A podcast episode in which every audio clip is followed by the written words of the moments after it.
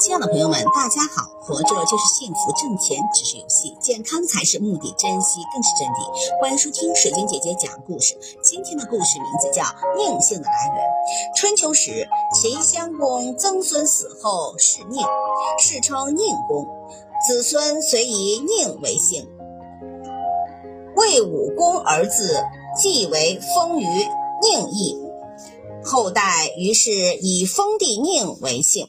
宁姓的名人有：春秋魏国大夫宁余，春秋齐国宰相宁戚，西汉官吏宁成，唐代史学家宁元替，元代将军宁玉，明末清初大臣宁完我。